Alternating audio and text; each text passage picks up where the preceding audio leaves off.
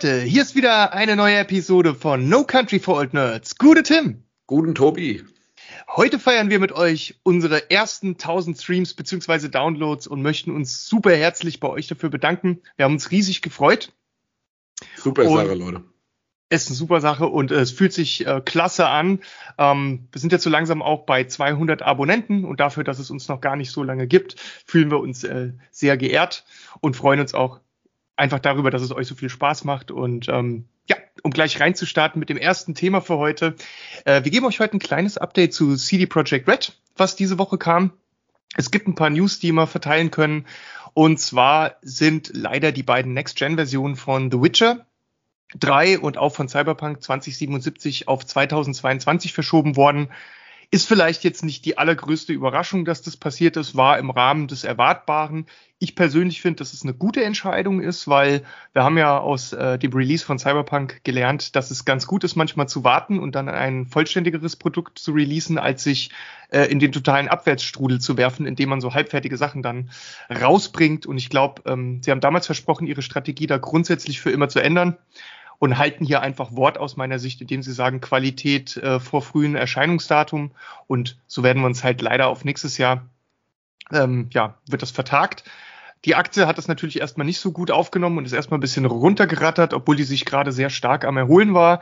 Hat sich dann aber tatsächlich überraschenderweise wieder gefangen und ist doch wieder ein bisschen äh, nach, hoch nach oben geklettert, was ein bisschen untypisch ist, wenn man sich so den Verlauf der CDPR-Aktie im letzten Jahr angeguckt hat. Und Dafür ist eventuell eine andere positive äh, News verantwortlich, denn der Entwickler oder das Entwicklerstudio The Molasses Flood, das sind die Produzenten, der Entwickler von dem Spiel Flame in the Flood, was 2017 rauskam und ähm, wirklich sehr gut besprochen wurde mit einem äh, sehr guten Metacritic-Rating, was sich irgendwie, glaube ich, um die 80 Prozent bewegt und Best Switch Game of 2017 war. Und äh, das Studio wurde gekauft, gehört jetzt also zur CD Projekt Red Group dazu und ähm, soll aber nicht komplett einverleibt werden, sondern die entwickeln auch erstmal an den Sachen weiter, die die im Portfolio haben, sollen künftig aber dann auch Witcher und Cyberpunk spezifische Produkte rausbringen. Also ich glaube, eine gute Entscheidung von CDPR. Ja, und schauen wir mal, was da kommt. Ähm, ich finde eigentlich die Entscheidung, muss ich jetzt mal sagen, leider gar nicht so toll. Ja. Also permanent verschieben, permanent äh, irgendwelche Patches machen, sind wir ja gewohnt jetzt äh, mittlerweile von CDR.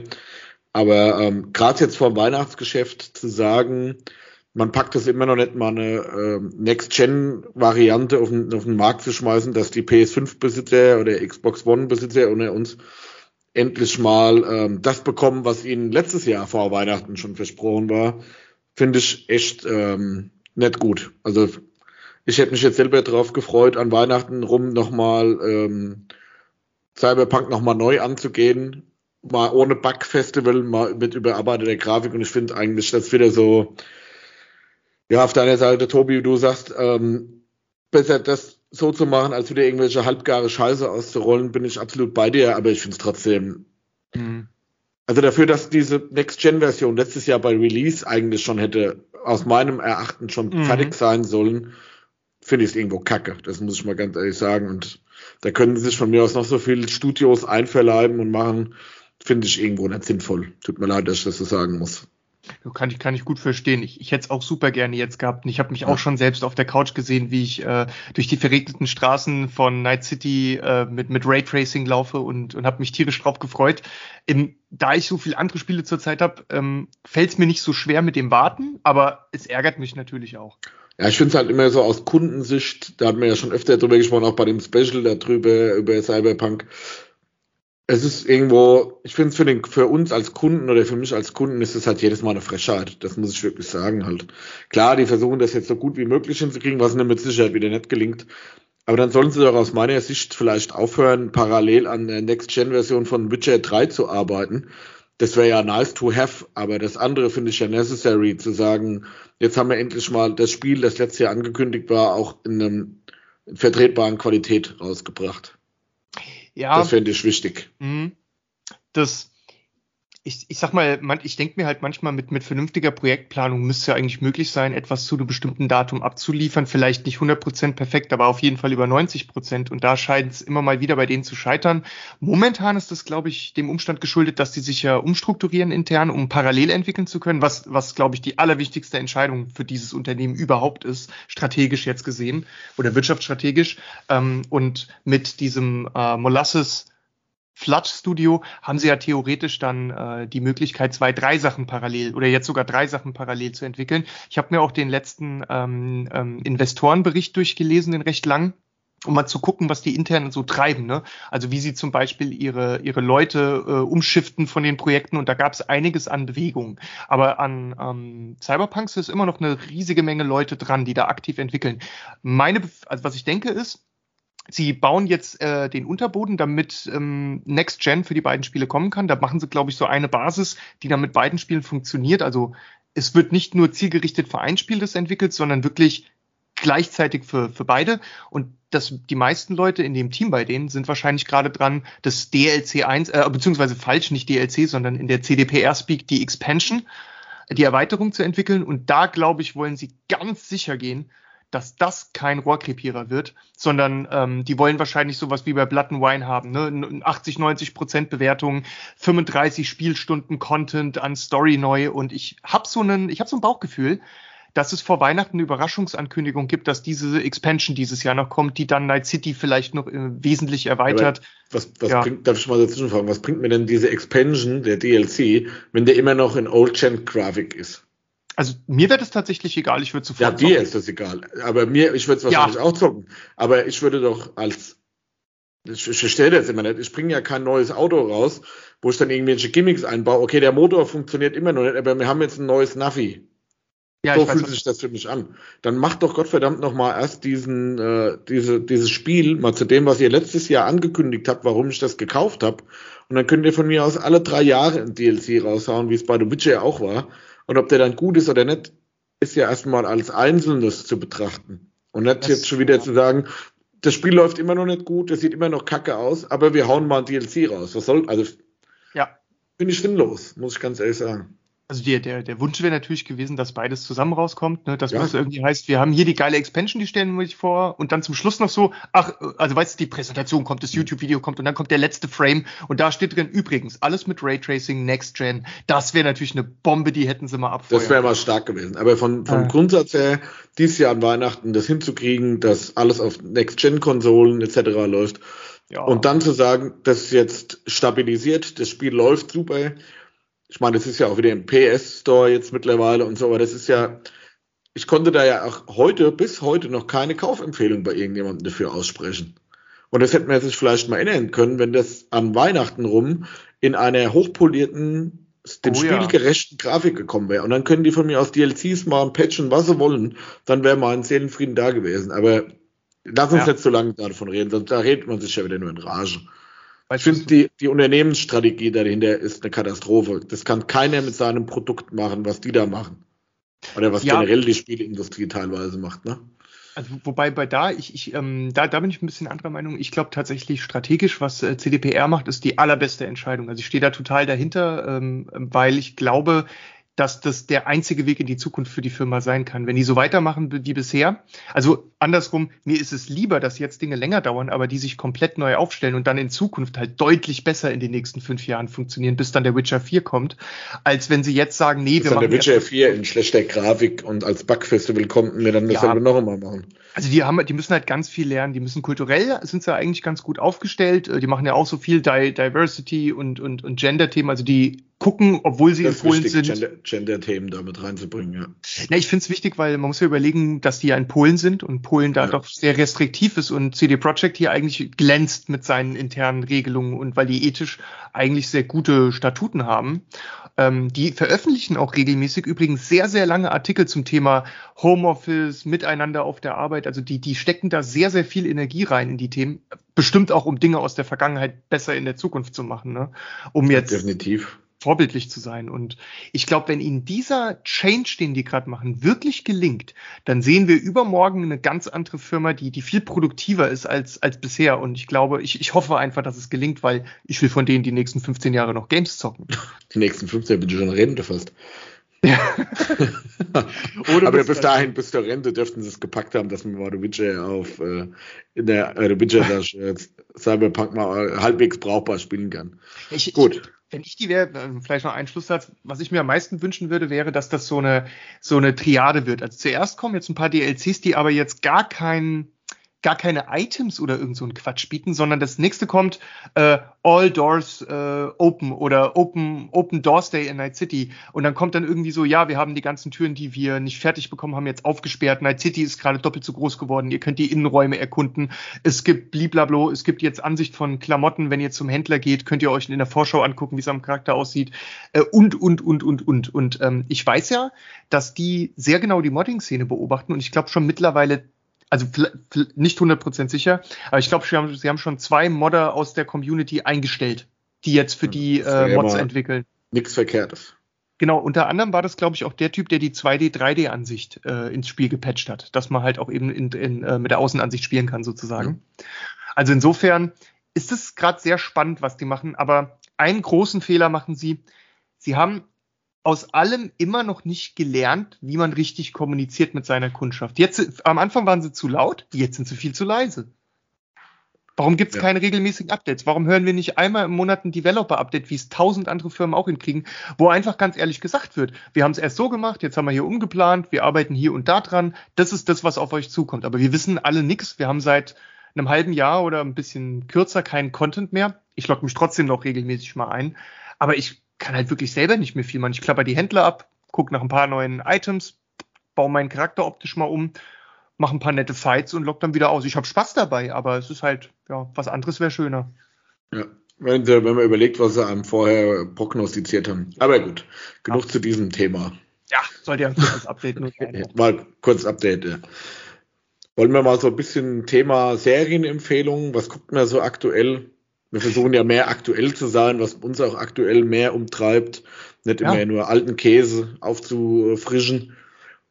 Was ja, sehr, sehr, super gerne. Ähm, da ist ja in letzter Zeit auch äh, einiges so gewesen, ne, worüber man sprechen kann. Ähm, ich meine, ich glaube, glaub, ein großes Ding ist Squid Game, oder? Zurzeit. Ja, also ich denke mal, was so der, der, der Internetauftritt, was Memes etc. anbelangt, was so dieses ähm, ja, ich glaube, das ist ja die beste Serie auch bei Netflix oder die meistgeguckte Serie bei Netflix. Erfolgreichste aller Zeiten. Ja. Dann müssen wir da auch drüber sprechen. Wir haben sie ja beide geguckt, ne? Die komplette ja. erste Staffel.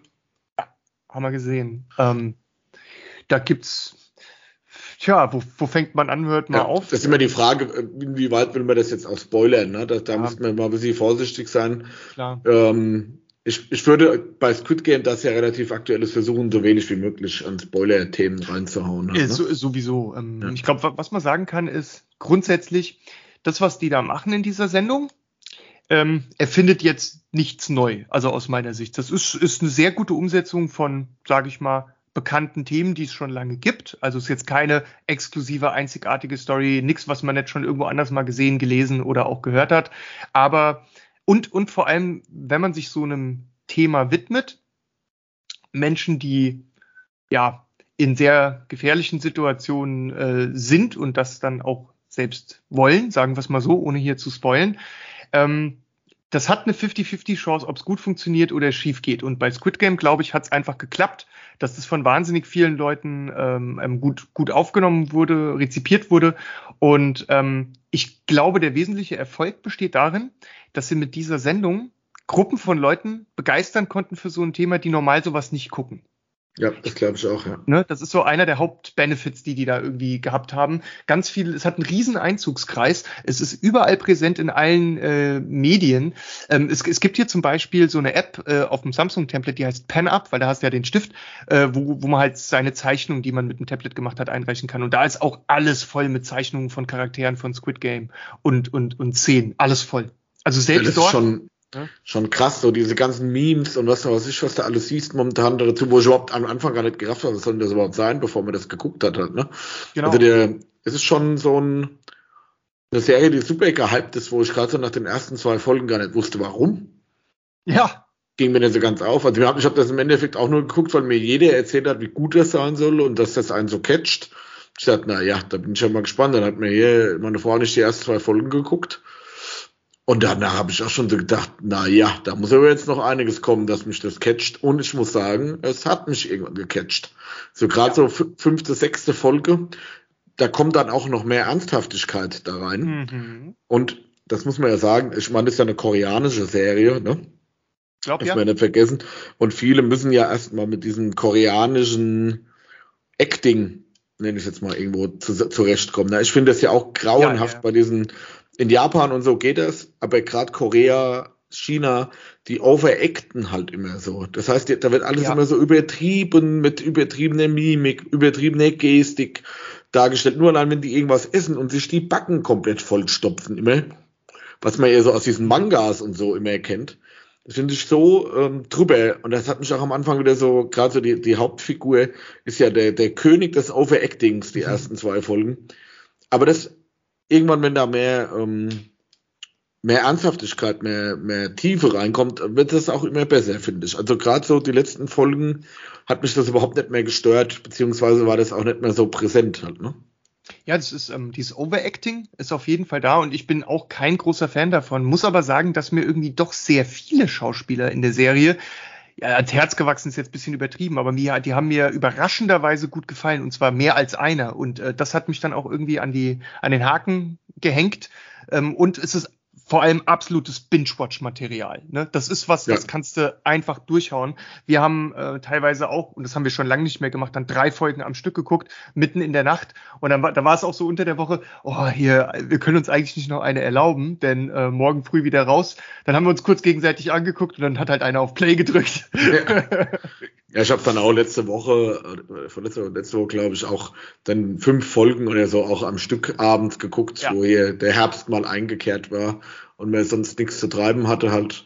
Es ging auch, es lässt sich gut weggucken, das muss man auf jeden Fall sagen. Auch die, die Handlung, wo die sich hinbewegt, kann man drüber streiten teilweise, aber es äh, hat doch seinen einen gewissen Charme, das zu gucken. Also das auf jeden Fall. Und, und ähm, ich finde, was es halt so interessant macht, ist, ähm, man hat, es ist wie wenn man so einen äh, Gang lang geht, wo links und mhm. rechts äh, Türen sind und man weiß nicht, was dahinter ist. Und so ist es ja auch ein bisschen damit den Folgen. Ein ganz großer Reiz besteht darin, dass du immer wissen willst, oha, was wartet in der nächsten Folge auf mich und die? Und ähm, da will man sich immer überraschen lassen, man malt sich schon was aus. Und das Coole ist nämlich, finde ich, dass es einem als Zuschauer genauso geht wie den Charakteren in der Serie. Man guckt aus der gleichen Perspektive oder erlebt aus der gleichen Perspektive. Und das fand ich war ein großer Vorteil, ne? weil man weiß im Prinzip genauso viel wie die Darsteller die ganze Zeit. Und ja. das fand ich ziemlich cool. Und dann gibt es so verschiedene Punkte in der Sendung, wo du dir denkst, oh ja, hier, oha, hier könnten sie links abbiegen und dann wird's richtig dumm. Oder sie machen irgendwas Schlaueres, damit es weiter cool bleibt. Und da haben sie glücklicherweise an so ziemlich fast allen Stellen sich immer für den, für den, für das Rechtsabbiegen, für den, für den cooleren Path äh, entschieden und warten dann zwar nicht mit ultimativ krassen, aber mit interessanten Wendungen auf sich wo auch Potenzial, äh, negatives Potenzial da gewesen wäre. Und das, ja. das macht das Ganze ziemlich rund zum Schluss. Also es wird jetzt nicht meine Lieblingsserie. Ich glaube auch nicht, dass ich die noch ein zweites Mal gucken würde. Und ich weiß mhm. auch nicht, ob ich da davon jetzt unbedingt eine zweite Staffel bräuchte, weil ich finde, das wäre eigentlich okay, das so als für sich stehen zu lassen. Aber das mhm. allein durch die hohen Quoten, die das hat, wird jetzt schon nicht passieren. Die werden da zweite, dritte, siebzehnte Staffel draus machen. Kann man sich drauf verlassen. Ähm, aber ich fand es eigentlich so als Ganzes relativ rund. Ende kann man sich auch drüber streiten, wie gesagt. Ob es das so gebraucht hätte, weiß ich nicht, aber kann man mal so stehen lassen. Ich würde sagen, für verregnete Herbsttage, die genug kommen werden, jetzt kann man auf jeden Fall sich auf den Zahn legen. Absolut, ja. Es ist eine wirklich so draußen dunkel und regnerisch. Man sitzt zusammen oder alleine auch auf der Couch und, und kann das genießen. Da passt es perfekt für. Ja. Und ähm, ich bin auch bei dir. Für mich reicht da eine Staffel und vorbei. Das ist ein gutes Ding für sich. Und naja, jetzt war es halt eben so fantastisch erfolgreich. Freut mich ja auch für alle Beteiligten, die das Ding gemacht haben. Aber freut mich auch für Netflix. Ähm, aber man muss jetzt nicht mit Gewalt hier irgendwie das ich hatte, ich hatte mich auch gefragt, wie der Pitch davon bei Netflix ausgesehen hat. also da muss man sagen, wird ja immer mal Hut ab von Netflix. Den Mut, den die beweisen, Geld in irgendwas zu investieren, wo ich jetzt vom Pitch her gesagt hätte, alles klar, keinen Cent kriegt ihr von mir. Ja. Muss man auch wieder mal Netflix loben für dieses, sie beweisen halt oft Mut. Ich meine, es geht ja auch hier und da mal richtig in die Hosen, ne? Da gibt es ja auch viele Serien, ja. die dann wirklich richtig schlecht sind, wo ich sage, okay, das hat halt nicht gegriffen. Aber da, also ich will nicht wissen, wie der Pitch zu dieser Serie aussieht. Also ob wir mal Takeshis Castle mit Battle Royale Momenten und ähm, ja keine Ahnung, ab 16 und äh, richtig viel Gore und was weiß ich nicht allem. Und ähm, das bezogen auf Kinderspiele, hätte ich jetzt gesagt, äh, okay, hört auf, das schlechte Laminat vom Obi zu rauchen halt, ne? ähm, aber das ja. trotzdem gutes, gutes Ergebnis. Ich glaube, die bei Netflix, die das durchgewunken haben, die feiern jetzt halt schon seit vier Wochen durchgehend halt, ne? Die, die, die feiern des Todes, ja, um ja. mal im, im, Thema zu bleiben. Ähm, es ist, es ist, es, ich, ich sag's mal so, es ist ja, es ist ja nichts total Außergewöhnliches. Ähm, insofern kann ich mir vorstellen, als sie das gepitcht haben, hat man halt gesagt, ja, okay, für wen ist das? Wen wollen wir da eigentlich, was ist unsere Hauptzielgruppe, die wir damit ansprechen wollen? Und ich glaube, da hat man gesehen eben auch, dass, dass es ja Filme in dieser Art oder mit diesen Themen schon, schon gab oder auch nicht nur Filme, auch andere Werke. Und ähm, dass hier aber das Potenzial bestand, eine große, breite Menge an Leuten abzuholen. Und ich glaube, da hat dann auch Netflix gesagt, komm, lassen wir es mal drauf ankommen. Die, wie du schon sagst, die sind ja sehr freigebig, was, was Ideen und den Support von Ideen angeht. Und deswegen kriegt man ja auch öfter mal so viele Perlen bei Netflix, weil die haben halt Mut. Ja, der für, für hat sich an der Stelle auf jeden Fall wieder ähm, ausgezahlt, muss ich sagen. Ja, ich denke auch. Also ich, ich, ich sag mal, für Zartbeseitete ist die Serie sicherlich nichts, muss man auch dazu sagen. Die muss ja. man da nicht gucken. Ähm, also ich kenne einige Leute, die, die könnten das überhaupt nicht anschauen un unmöglich wäre das für die, da, da sowas anzugucken. Also ähm, es geht da schon ans Eingemachte. Ja, definitiv. Also schon keine, keine harmlose Serie, sagen wir es immer so. Genau, wo, wobei man natürlich schon tausend Milliarden mal schlimmeres Zeug äh, zuhauf angeguckt hat. Also wenn wir da, ich weiß nicht, wo die sich im Spektrum der Grausamkeiten bewegt. Wenn zehn das Schlimmste ist und äh, eins das wenigste Schlimmste, boah, wo, wo würdest du sie hinpacken? Vielleicht eine sechs, sieben, sechs, sieben, sechs, sieben, ja ja, so, so, so kann man es, glaube ich, sagen. Sechs, sieben auf der Richterskala. Sehr gut, ja. Genau. Dann gibt es ja noch eine aktuelle Serie, die auch sehr gehypt wird, wo wir ja. mal drüber sprechen können. Kannst du, vielleicht äh, einleiten, mehr dazu sagen? Du bist ja auch immer auf, auf dem Hype-Train aufgesprungen. Ja, du, du meinst Foundation, ne? Ja. Genau, also äh, läuft auf Apple TV. Ähm, Foundation ist eine, ja, schon älteres Science-Fiction-Großwerk äh, vom äh, bekannten Isaac Asimov. Epos. Epos, genau. Äh, Isaac Asimov, also hat für viele andere Geschichten, die danach kamen, Pate gestanden und gilt auch als Grundwerk für viele Sachen, die später gekommen sind. Ich selbst habe es nie gelesen, es liegt auf dem Pile of Shame und wird eines Tages dann mal drankommen. Ähm, und ich hatte das ehrlich gesagt überhaupt nicht auf dem Schirm in irgendeiner Form. Es lag halt auf dem Pile of Shame, wie das halt so ist. Und dann hieß es auf einmal, es gibt jetzt diese Serie. Und dann habe ich erst mal geguckt, wie, wie kam es dazu, dass sie das jetzt verfilmen. Und ähm, im Vorfeld habe ich da jetzt gelesen, dass Apple sich bereit erklärt hat für acht Staffeln. Also man hat von Anfang an geplant, man macht hier ein Riesenwerk drauf, man macht so eine Art neues Game of Thrones, was sehr lange angelegt ist, mit einer saukomplexen Handlung, die sich über tausende von Jahren erstreckt. Und da gab, wurde von Anfang an auch das Problem gesehen, dass eben für die Zuschauer das schwierig wird, dieser Handlung überhaupt generell zu folgen, weil die halt eben noch viel vertrackter ist als bei ähm, Game of Thrones. Und da sind ja schon viele wegen der Komplexität ausgestiegen. Das war also hier ein Problem und deswegen bedient man sich hier auch eines Kniffs, den viele Fans, glaube ich, auch nicht so gut finden. Ich finde den persönlich okay. Ähm, aber würde es vielleicht auch anders sehen, wenn ich das Buch gelesen hätte. Das kann ich nicht beurteilen. Und also zwar schon relativ weit an manchen Stellen vom Buch abweichen. Man muss ja dazu sagen, das ist ja, ja so ein bisschen wie, wie auch bei der letzten Folge von uns bei Tune. Das ist ja so ein, ein Werk aus den 60er, 70er Jahren. Isaac Asimov ist ja jemand, der so die Grundmauern ja. für viele ähm, Sci-Fi-Themen gelegt hat, ne, die, das, die Grundsteine gelegt hat, so diese ganzen Roboter-Regeln genau. etc. basieren ja alle auf seinen Büchern. Auch dieses ja. Foundation hatte ich schon mehrfach in der Hand, sage ich jetzt mal. Das catcht mich halt überhaupt nicht vom, also das Buch jetzt, weil das halt über tausende von Jahren diese Story geht genau. und das baut super aufeinander auf und das hat einen ganz, ähm, ja, ganz schwierigen Plot, nenne ich es jetzt mal, ne?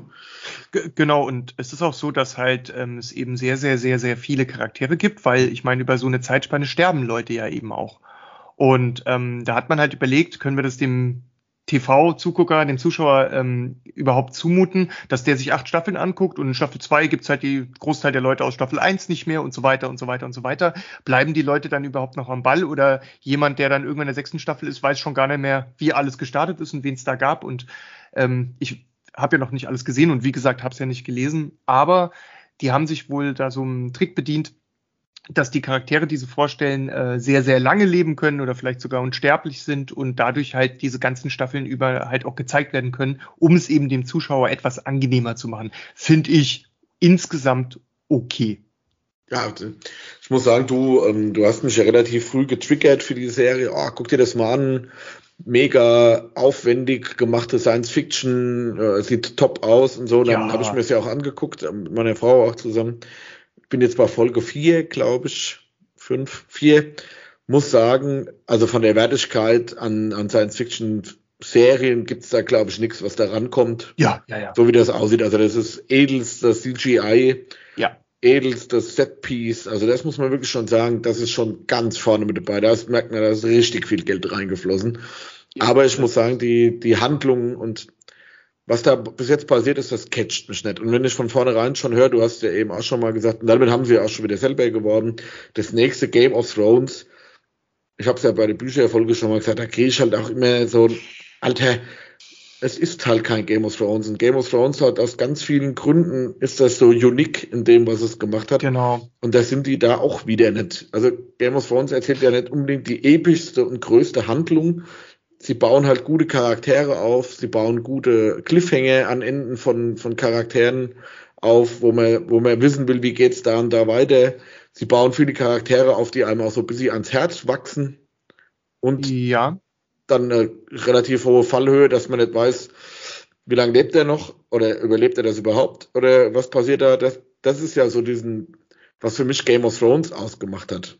Also es ist, es ist auch so die, ich glaube, diese, diese Game of Thrones Vergleiche tun sowieso keinem neuen Produkt oder nee, keine neuen Serien gut, weil du ratest dich da, du, du erwächst damit schon so eine Grundhaltung bei den Zuschauern. Ja. Viel schöner ist es, wenn man unbelastet da reingeht. Und ähm, Fun Fact ist ja auch, vor zehn Jahren hat man versucht, die Serie schon mal mit Sony zu verfilmen. Das ist äh, absolut dann gescheitert. Damals wollte was, wollte man die Serie übrigens von Roland Emmerich äh, produzieren lassen. Katastrophe ja, ja. über Katastrophe. Genau, das haben sie, haben da wohl auch einige damals gedacht. Und dann haben sie irgendwie fünf Jahre später nach diesem Vorhaben, was sie nie umgesetzt haben, geplant bei HBO, das den Jonathan Nolan äh, verfilmen zu lassen. Aber das ist auch gescheitert. Und letztendlich hat Apple eben so viel Geld gehabt, um dann zu sagen, ey, wir ziehen das jetzt durch, wir machen das. Und so kam es zu der ganzen Geschichte. Und ähm, insgesamt sind, glaube ich, geplant so also acht Staffeln, insgesamt also 80 Stunden Content und das deckt dann äh, ein, die Geschichte eines riesigen Imperiums ab, was über 10.000, was aus 10.000 Welten besteht. Also das ist schon ja auch ein, ein, riesiges Reich, über das hier da gesprochen wird, erzählt wird. Und ähm, ich persönlich finde die Schauspielerauswahl soweit sehr gut, die ich bisher kennengelernt habe. Ähm, und und ähm, zum optischen ist es ist, ist, ist Hammer. Also fürs Auge ein purer Genuss. Das das das, das ist schon sehr wertig, ja, das muss man schon sagen. Ja. Also da äh, kommt man nur schwer ran. Das sieht einfach allein schon das Intro sieht und, und natürlich auch die Folgen selbst, sieht einfach fantastisch aus. Ne? Das ja. ist herrlich. Auch so die diese die Set-Ausstattung, die, die Auswahl der Schauspieler. Ja. Da kann man wirklich nichts Negatives dagegen sagen, auf keinen Fall. Ist halt einfach nur, dass mich halt, vielleicht muss ich ja wirklich noch ein drittes Mal von vorne anfangen. Mich hat diese Story nicht gecatcht. Irgendwie. Mich hat ja. dieses, mhm. das kann man ja, das ist ja kein Spoiler, da geht es ja irgendwo drum, dass die dann vorhersagen, dass in den nächsten Jahren, Jahrzehnten, Jahrhunderten die, dieses Imperium untergehen wird und dann für 30.000 Jahre, nagel mich nicht fest drauf, ich glaube, glaub, da muss man ähm, was dazu sagen. Dann halt so Barbarei entstehen wird halt, ne? also dass dann halt die Menschheit wieder in die, ins Mittelalter abrutscht quasi. Also die Errungenschaften verloren genau. gehen, ne? Und ähm, man muss dazu vielleicht noch sagen, das ist ja auch so, ähm, dieses Empire hat ja auch einen Leader, es hat aber nicht nur einen, es hat drei, nur dass alle drei dieselbe Person sind, nur mit unterschiedlichem Alter. Also es gibt immer äh, ne, der Morgen, äh, der Tag und wie heißt der dritte nochmal auf Deutsch? Dämmerung. Und die Dämmerung, genau. Brother Dawn. Und Dawn, genau. Ich glaube Brother Dawn, Brother Day. Und Brother, Brother Dusk. Dusk. Genau. Und was ich super geil finde, ich meine, ähm, der Imperator, also der, der in der Mitte steht, der weder jung noch alt ist, der wird ja vom Lee Pace gespielt, finde ich Hammer des Todes super geil, weil ich liebe diesen Ach, Schauspieler. Der ist sehr gut, ja.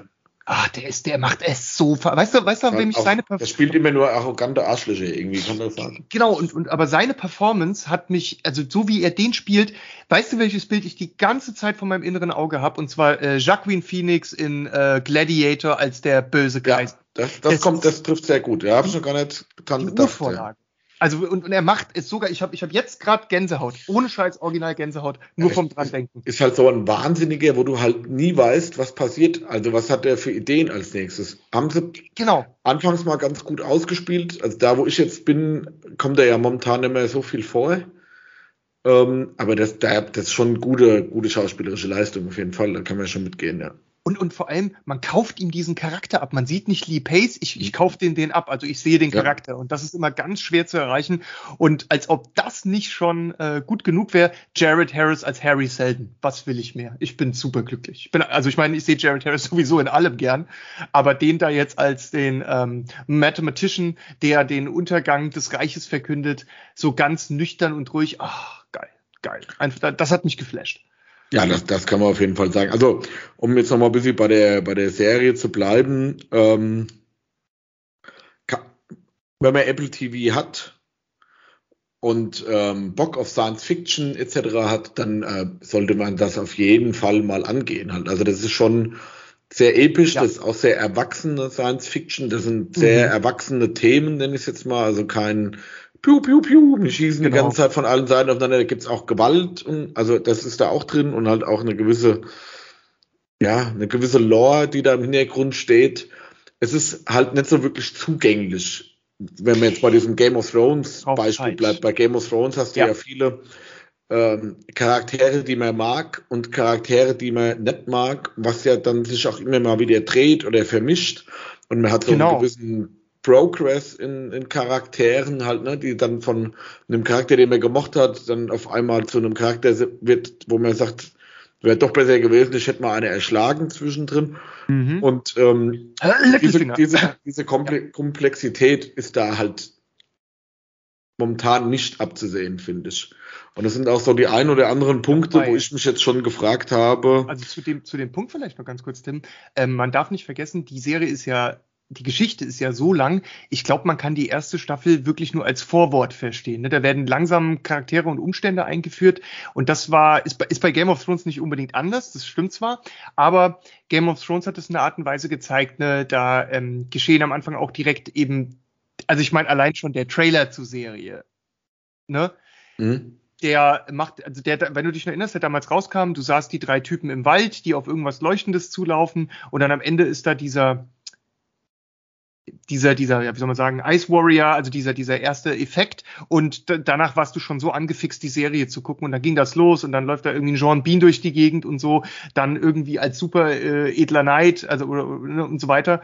Und ähm, das waren auch ein bisschen andere Voraussetzungen. Bei, bei Foundation ist man jetzt dabei, hier so ganz langsam Charaktere, Funktionen, Verständnis aufzubauen, wie als ob man so gerade den Rahmen äh, an so einem Bild befestigt, auf dem ja. man später malt. Und, und deswegen, glaube ich, muss man die Erwartungen auch ein bisschen daran ausrichten, dass man in der ersten Staffel da noch nicht so viel mehr geboten bekommt. Aber genau, allgemein. Deshalb ist ja dieser, dieser Vergleich mit Game of Thrones so ja. kacke im Endeffekt für Foundation. Richtig. Weil jeder, wie du ja selber schon gesagt hast, jeder geht mit dieser Erwartungshaltung da rein. Oh, das gibt das neues, neue, ähm, ja, Game of Thrones. Und wenn, dann erwartet man, was ich ja vielleicht auch erwartet habe, dass da ähm, relativ schnelles Pacing drin ist, Storybuilding drin ist, ausgefeilte Charaktere drin sind das hat es jetzt für mich noch nicht so geboten.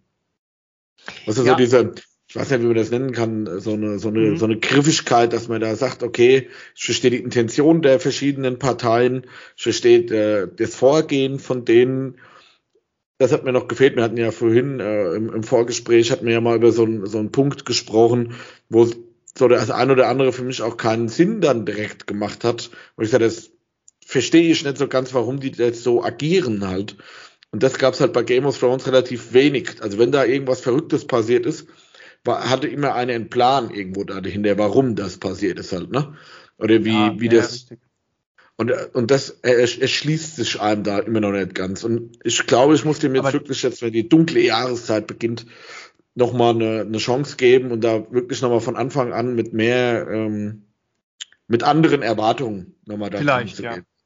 Ähm, es ist aber auch so, dass das ist, ähm, bei Game of Thrones schon, da war es ja wirklich so, gerade was mit Ned Stark in der ersten Staffel passiert, danach muss man erstmal vor die Tür eine Runde spazieren, äh, vor die Tür eine Runde spazieren gehen. Das hält's im Kopf nicht aus, ne? Und im Herz.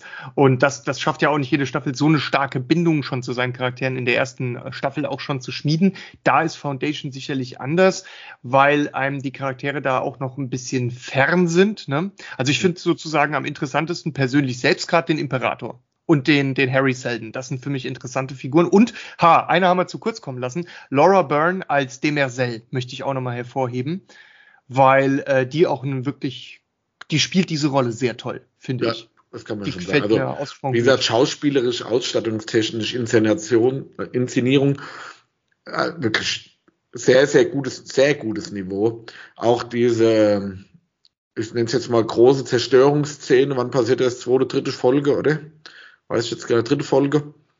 Da sieht schon geil aus, halt auch diese Umsetzung davon und diese, diese Ep das Epische, was da dahinter steht, ist wirklich schon, schon gut gemacht. Da kann man jetzt mal gar nichts sagen. Also. Ja, und bietet auch viel Potenzial nach hinten raus. Also man hat jetzt so die durch Schlüsselloch geguckt in das äh, Realm von Foundation, ne? in, in dieses Sonnensystem sozusagen. Und jetzt muss man mal gucken, welche Überraschungsvereine in den nächsten äh, ja, sieben bis acht Staffeln bereithält. Auch da dieses, für mich ist es zum Beispiel nicht so wirklich griffig, diese Größe dieses Universums und wie das da dazu gekommen ist und was da auf den einzelnen äh, Spektren und so da los ist, ist mir noch zu an der Stelle zu klein gehalten. Also diese Ebene, ja. das Epische kommt nicht wirklich rüber, finde ich. Ähm, Dieses Gefühl noch, der Größe da drin, finde ich, kommt nicht drüber, oder? Ich, ich bin bei dir. Das ist aber, weil es halt momentan auch äh, wegen der Charaktervorstellung halt immer nur an so ein bisschen isolierten Orten gespielt hat. Ne? Man sieht Szenen ja. im Palast und so, aber die, ähm, die Wahrnehmung für Weite und Entfernung hat sich noch nicht so richtig entfaltet. Ich glaube, das kommt aber alles noch. Dem muss man ein bisschen Zeit geben. Ich weiß auch nicht, ob es in der ersten Staffel kommen wird. Vielleicht zum Ende hin möglicherweise.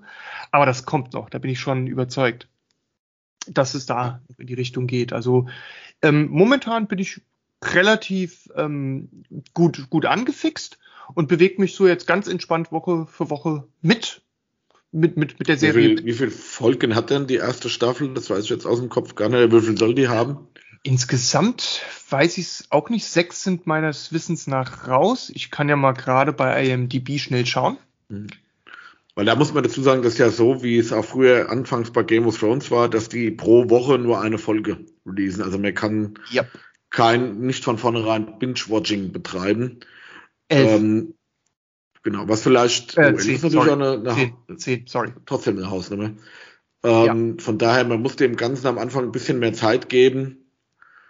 Oder halt, was ich jetzt vielleicht machen werde, ich warte jetzt mal, bis fast alle Folgen draußen sind und dann nehme ich mir mal irgendeinen Tag ähm, oder einen Abend, wo man sagt, jetzt gucke ich mal wirklich drei, vier Folgen am Stück, mhm. ohne Pause zwischendrin, um vielleicht dadurch tiefer reingezogen zu werden.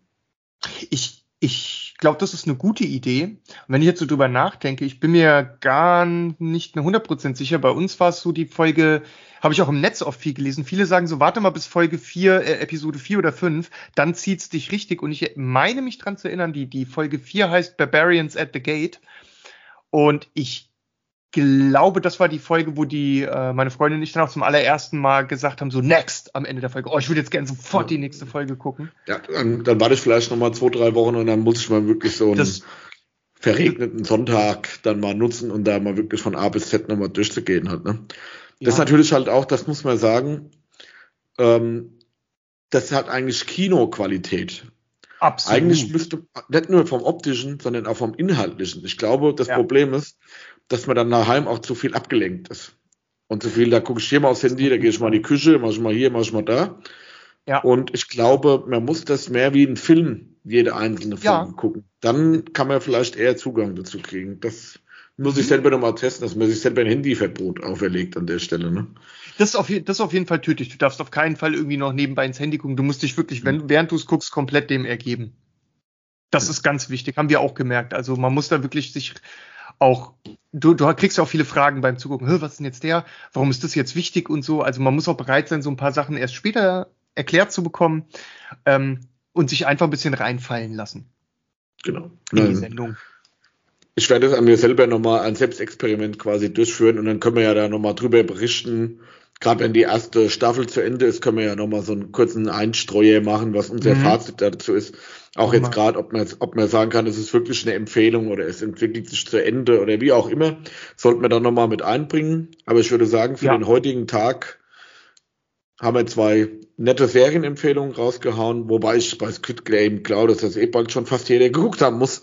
Oder so jeder kennt. Zahlen, äh, jeder kennt, ja. ja. Und ähm, Foundation war so ein bisschen, ich nenne es mal einen Geheimtipp. Das wird nicht jeder auf dem Schirm haben. Mhm. Obwohl sehr viel Werbung auch dafür gemacht wird und sehr viel promoted wird. Aber ich denke, das ist ein, ein guter Abschluss für unsere heutige Episode, oder? Ich ja, auf jeden Fall. Vielleicht kann man zum Schluss noch sagen, wenn ihr Science-Fiction-Fans seid und ihr habt gerade keine Science-Fiction-Serie, die ihr guckt und ihr seid beim siebten Rerun von, keine Ahnung, Star Trek Enterprise äh, oder, oder Deep Space Nine, dann ist natürlich für euch Foundation ein super Leckerbissen und ähm, etwas, wo ihr jetzt was Neues gucken könnt, wo in eine Science-Fiction-Serie richtig viel Kohle reingesteckt wurde, um die optisch gut zu präsentieren, aber auch tolle Schauspieler anzuheuern. Also im schlechtesten Fall habt ihr eine gute Unterabendunterhaltung gehabt auf sehr hohem Niveau, was die Produktionsqualität betrifft. Ähm, dass ihr, dass ihr das guckt und sagt, boah, das ist alles totaler Dreck und Scheiße, das kann ich mir gar nicht vorstellen, ehrlich nee. gesagt. Da ist es weit, weit weg von. Ähm, es ist auch nicht cheesy oder so, oder äh, hat natürlich auch mal seine Cheese-Stellen, aber äh, ist wirklich verdammt gut, auch handwerklich gemacht. Und ähm, ja, ja, ich glaube, so kann man es gut stehen lassen. Also Sci-Fi-Freunde da draußen, wenn ihr, wenn ihr neuen Suchtstoff sucht, da könnt ihr ihn vielleicht finden. Ja, sauber, würde ich sagen. Ja, bleibt ja nicht mehr viel zu sagen, außer euch allen einen guten Start in die Woche.